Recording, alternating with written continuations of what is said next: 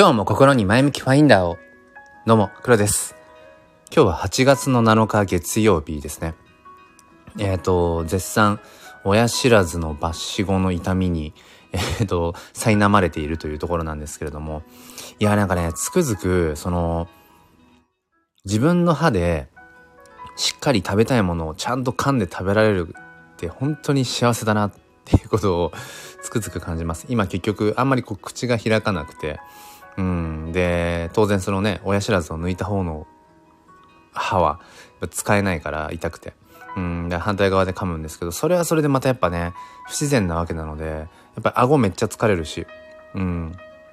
で、やっぱり食べるの時間かかるし、だからといってなんかあんまり満足度は得られないっていうのかな。だからね、本当に制限されちゃっていて、うん、本当にこの、ね、さ同じ言葉になりますけど、ちゃんと自分の歯でしっかり噛んで食べられるってこれほど幸せなことはないなってことをね改めて思っているという、えー、そんなところです。えーと、ということで今日はですね、えーと、脳のハックっていうところとまあ近未来僕らが、うん、これから向かっていく方向って何だろうねっていうまあだからより良い、うん、幸せっていうのかなそれをこう目指していく上で、えー、どういうことが必要なんだろうってことをふとね考えたんです。っていうのも、うん、どっから話していこうかな。その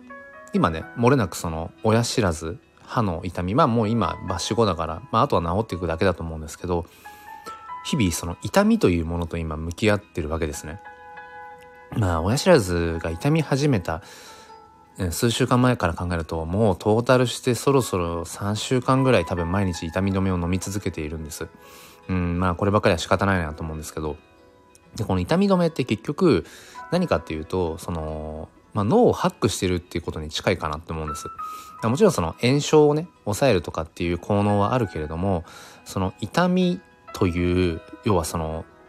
物質伝達物質っていうものがね信号として脳に送られる脳から発せられるわけじゃないですか。あ今歯のここが痛いよっていう信号が脳から出てるから僕は僕らは痛いと感じる。うん、でその信号をまあこうなんていうのかな。立っているっていうのかな、うん、そういう側面もあると思うんです。その痛み止めってね。うん。だから、今ちょっとちょうどね、だからね、あの、僕が飲んでるのってロキソプロフェンっていう、まあ、いわゆるその市販で言うとロキソニンかな？うん。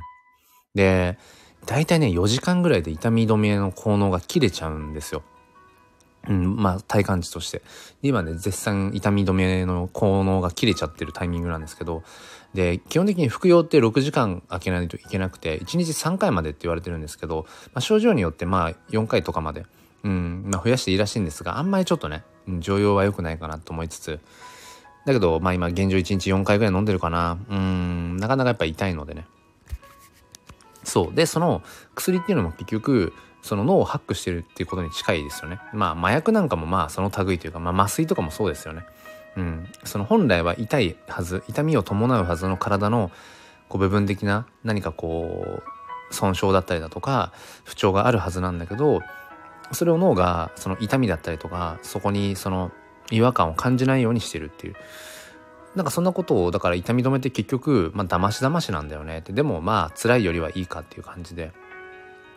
まその痛み止めを飲んでて思ったのは結局僕らってその脳次第なんですよね。脳がどういうふうにその受け取るかっていうことが全て。うん、だから脳が幸せだと感じれば僕らは幸せっていうかなんかちょっと変な日本語ですけど、うん、でその幸せの3つのなんか幸せホルモンがハッピーホルモンって言われたりするようなものがまあよくねそのあるよっていうのは聞くんですけど。セロトニンとオキシトシンとドーパミン、3種類あるっていうことでセロトニンっていうのはいわゆるその日光を浴びることで体内にこう作られる。パタンパク質とかもそうなのかな？取るとそのセロトニンっていうのが、うん、あの増えるっていうんですけど、まあ、いわゆるその幸せホルモンって言われるようなものですね。幸せだなって感じてる時にこうよく出ている。もしもしくはそのセロトニンというのが多いと幸せ感がこう強く感じるとか。でセロトニンじゃないわえっ、ー、とオキシトシンっていうのはなんか人とのまあ触れ合い、うん、スキンシップによって結構分泌されるらしいですね。まあこれもなんか食べ物とかでもねその作られるらしいんですけど、うん。まあオキシトシン。で、えっ、ー、とドーパミンっていうのはなんかあのやる気ホルモンみたいなやつですね。うん、そのそのドーパミンが多いことによって、うん、やる気につながっていくでそのドーパミンが進化する進化っていうかもっとそれがあのー、高まるとアドレナリンアドレナリンに変わるっていうそのねそういう流れがあるみたいでその幸せホルモンと言われる、えー、セロトニンオキシトシンドーパミン、まあ、これが、まあ、キーワードであると。でこれはまあ結局その脳の何ていうのかなその脳から発せられるその伝達物質に関わってくるものなんですよね。ちょっとこの辺が僕もあの専門ではないので詳しい説明がうまくできないんですけど、うん、で要はその幸せになりたいんだったら幸せを感じたいんだったらこのセロトニン、えー、オキシトシンドーパミン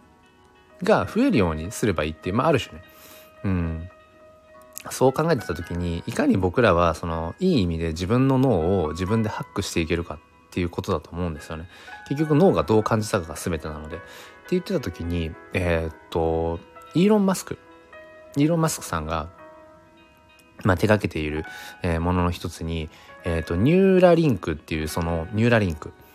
うーん、えっ、ー、と、なんだっけ。イン、え？忘れちゃった。えっ、と、BMI じゃなくて、ちょっと待って、自分で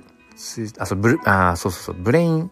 マシンインターフェースだ。これ毎回覚えられないんだな。ブレインマシンインターフェースっていう BMI ですね、略して。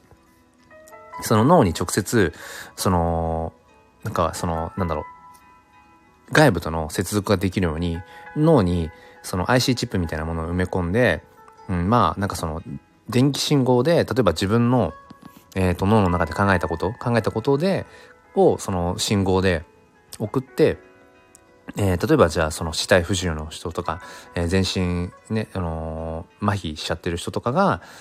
その何かロボットを操縦するとか、なんか電、電子機器を扱えるようにするとかっていうのはそういう実験を今していて、まだ多分臨床実験が始まってないのかどうなんだろうな。うん。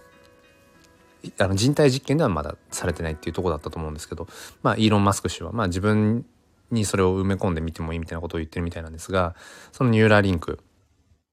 のね、会社がその勤め、進めているそういう、うん、フィジカル的には体が動かない。うん。だけど、その、ブレインマシンインターフェース、BMI というそういう技術によって、できないことをできるようにするとかっていう、まあそれもある種、まあ脳をハックとはちょっと違うかもしれないけど、うん、それに近いものがあると思うんですよね。だからその、例えばメタバースなんかも結局その仮想現実バーチャル空間、うん、そこに自分のうんまあ、意思というものをこう接続していくことによって、まあ、現状その VR ゴーグルみたいな、えー、と VR あとはヘッドセットか、うん、頭からすっぽりかぶるようなものとか、まあ、いろいろあるみたいですけど、うんまあ、そこのちょっとまだね技術が追いつききってないっていうところでメタバースというものがまだまだ今、あのー、そこまでね市場を拡大していないけれどもうんその例えばメタバース空間でより多くの時間を過ごしていくとかそういうのも僕はなんか全て脳のハックだなっていうことは思っていてね。そう自分のフィジカルの体はさておき自分の脳がどう感じるかっていう、うん、そういう体験っていうものをなんかこれからできることが増えていくんじゃないかななんてことを思っていて、うん、だから僕らのこの人生のこの先にまあ待ち構えている、うん、近未来の形の一つとしてそのいかに脳をハックしていくか、うん、脳の信号をどうこうコントロールしていくか、まあ、それがまあ何でもそうですけど、うん。まあ、表裏一体でねそこに危険性みたいなものははらんでると思うしその人としてどうだろうかとか、うん、そういうことも出てくるとは思うんだけれども僕はこの辺はすごく興味があってそう。だからなんだろうなどこまでできるかわかんないけれども、うん、結局自分である程度自分の意思でその脳をハックしていくってことはまあ大事な視点だったりもするのかな。だからそれこそさっき言った幸せを感じる幸せだなって思えるうんそういうものをねこうより形作っているその3つのものそのセロトニンオキシトシン、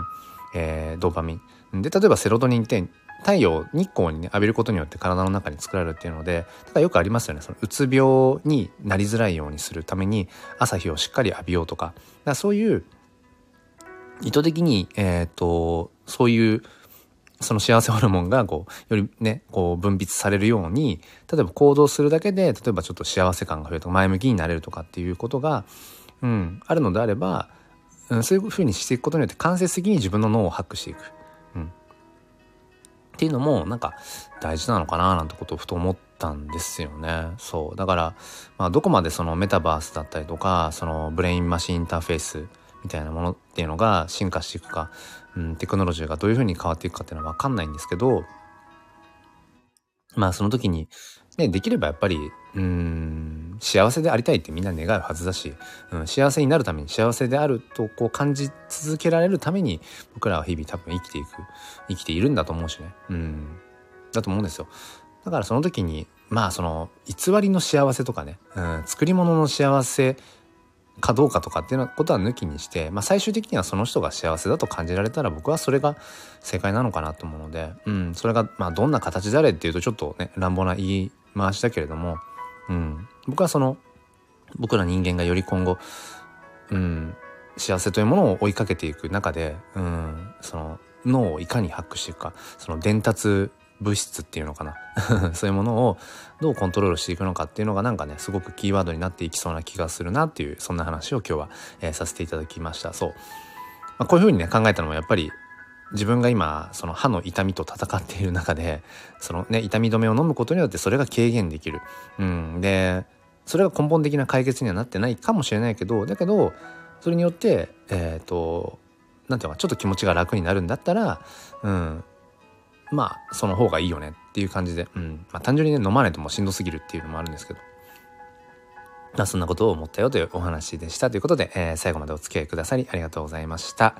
それでは、えっ、ー、と、本当に暑くなってますね。今日もね、うん、熱中症アラートとか出てるので、僕はちょっと今、あの、絶賛お休みのところなので、仕事がね、うん、まあ幸いだからちょっとのんびりと娘と過ごそうと思っています。あ、翔平さん、おはようございます。今日はお休み鳩の 共存頑張ってそうですね。うん。あの、今僕はね、もう夏休みなので、もうそうですね、8月末ぐらいまで仕事はしないっすね。思い切って休んで、うん。